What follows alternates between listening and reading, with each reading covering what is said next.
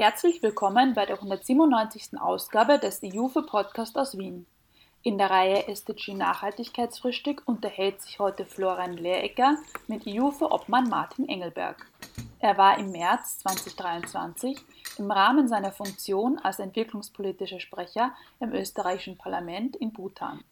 Die Teilnehmerinnen dieser entwicklungspolitischen Reise machten sich vor Ort ein Bild, welche positiven Effekte das Engagement Österreich mit sich bringt. In diesem Gespräch schildert Martin Engelberg seine Eindrücke. Hören Sie nun Martin Engelberg und Florian Leecker beim gemeinsamen SDG Nachhaltigkeitsfrühstück des EUFE. Lieber Martin, herzlich willkommen in unserem Podcast. Hallo. Hallo, lieber Florian, vielen Dank für die Einladung.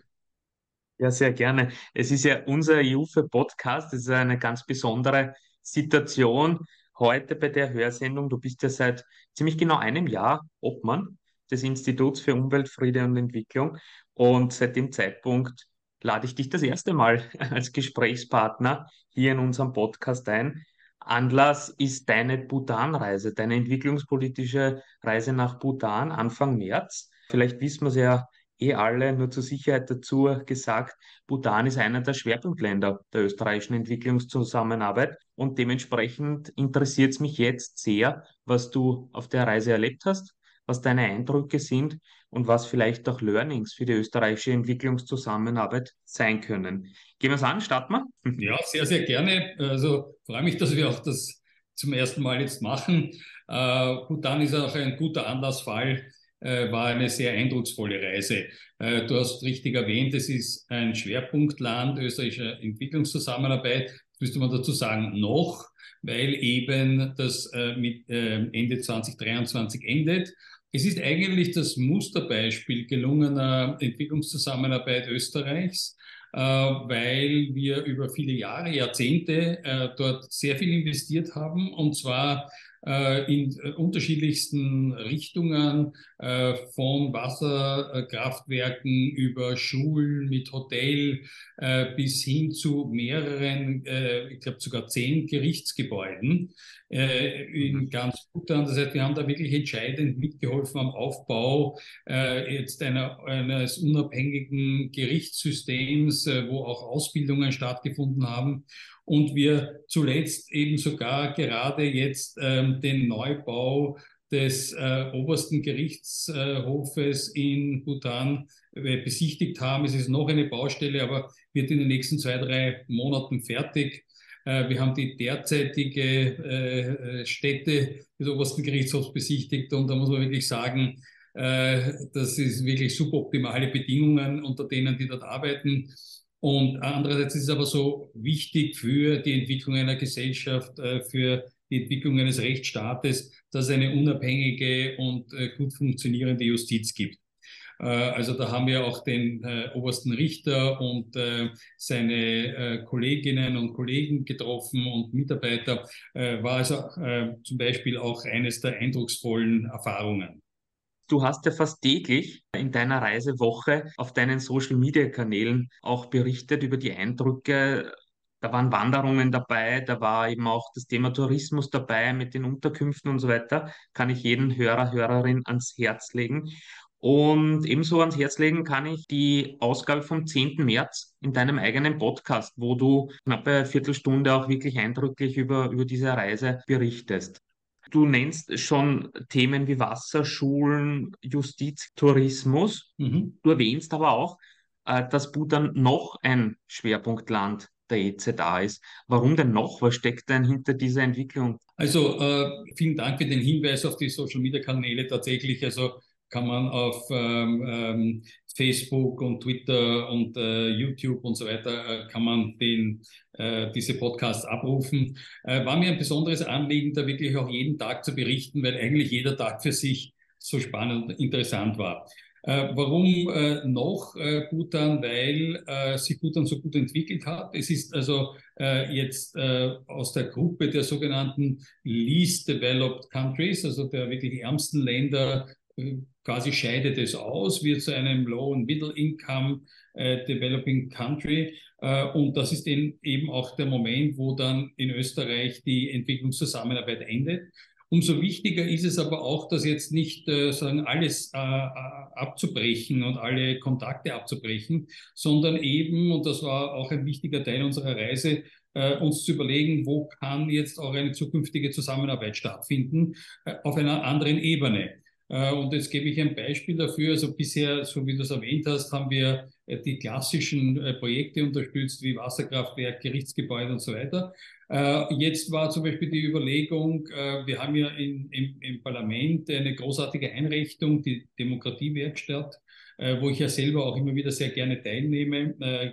Gerade Gestern habe ich wieder teilgenommen bei einer äh, Gruppe von Lehrlingen. Äh, ich finde das eine total tolle Einrichtung und eine tolle Erfahrung. So, und äh, da war es mir zum Beispiel ein Anliegen, das vorzuschlagen, äh, ob wir nicht vielleicht äh, vom Parlament aus äh, mit Bhutan gemeinsam daran arbeiten, dass die auch so etwas Ähnliches dort vielleicht auch ähm, aufstellen. Also es gibt da doch eine, eine Jugend, eine sich gut entwickelnde Jugend, äh, die auch äh, gute, eine gute Ausbildung bekommt.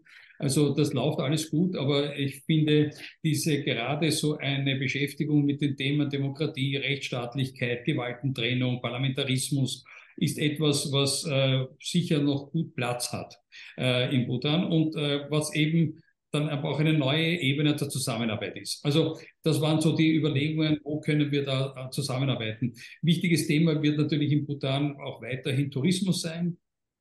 Tourismus, wo aber äh, Bhutan sehr Wert darauf legt, dass es eben nicht oder nicht nur sozusagen Rucksack äh, äh, Tourismus ist. Äh, also die haben natürlich genau das gleiche Problem wie auch europäische Städte wie auch Wien oder Venedig, Barcelona, ja, also wo dann bestimmte Hotspots total überlaufen werden. Daher auch mein Versprecher Terrorismus. Also wir kennen es wirklich unmittelbar, dass das dann wirklich auch eine große Belastung wird. Sie versuchen das ein bisschen jetzt dem entgegenzusteuern, indem sie gar nicht wenig, nämlich 200 Dollar pro Tag pro Person verlangen, quasi Tourismusabgabe.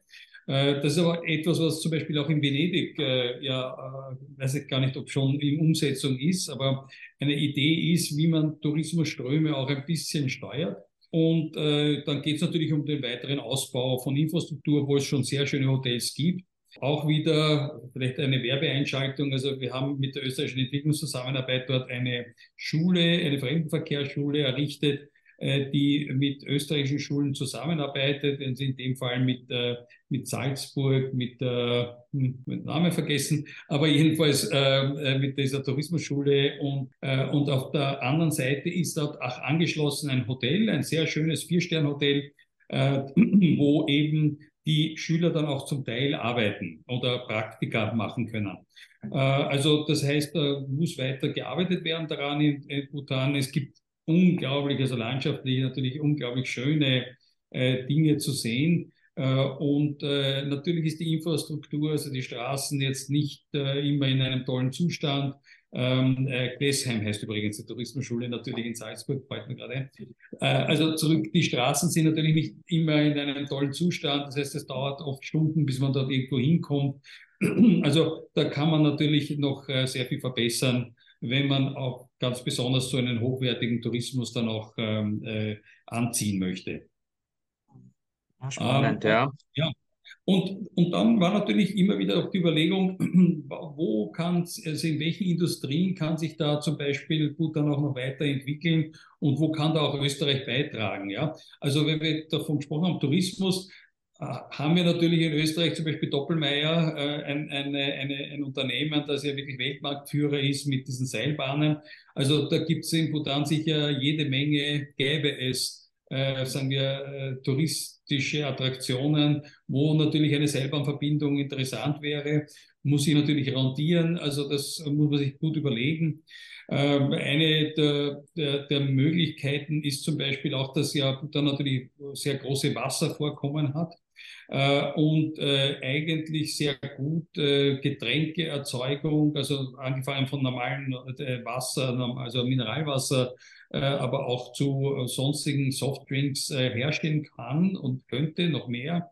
Mit Indien, Bangladesch riesige Märkte so vor der Haustür hat.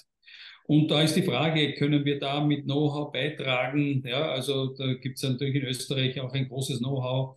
Äh, und ähm, äh, gibt es da Investitionsmöglichkeiten und so weiter. Nicht? Also das waren alles so Themen, die wir da auch angeschnitten haben und, und die schon einfach äh, uns die Möglichkeit geben, auch in der Zukunft eine wirklich gute Zusammenarbeit äh, zu, zu, weiter fortzusetzen. Hm, interessant. Du warst ja Teil einer österreichischen Delegation, auch verschiedener österreichischer Politiker und Politikerinnen. Jetzt wissen wir, Bhutan ist ein relativ kleines Königreich, angesiedelt äh, zwischen China Indien, Grenze zu China ja auch geschlossen meines Wissens nach, Bangladesch äh, in, in unmittelbarer Nähe. Nimm uns kurz mit auf die Reise. Was, was waren denn die Eindrücke? Wie kann man sich vorstellen, das Land? Erstens finde ich es wirklich immer eine schöne Übung äh, im äh, Parlament, wenn wir solche Delegationsreisen machen und dann auch tatsächlich Vertreter aller Parteien dabei sind. Ich habe das ja schon mehrmals erlebt. Äh, und äh, ich muss sagen, ich finde es eine gute Übung, weil man natürlich auf seiner Reise sich auch persönlich näher kommt und irgendwo ähm, äh, sind es oft Leute, mit denen man eigentlich noch nie ein Wort gewechselt hat. Ja, also in dem Fall als Beispiel, das war der Hubert Fuchs mit, der ehemalige Staatssekretär im Finanzministerium von der FPÖ, äh, den, den ich natürlich kannte, aber ich habe mit dem noch nie ein Wort gewechselt gehabt.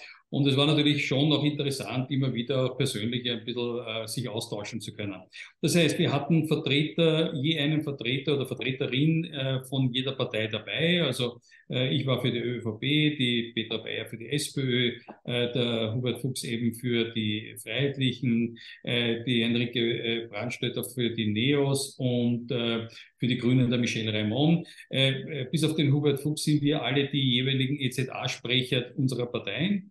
Äh, und ähm, das, äh, äh, wie gesagt, ist eine gute Idee, das so zu gestalten, dass man das so macht.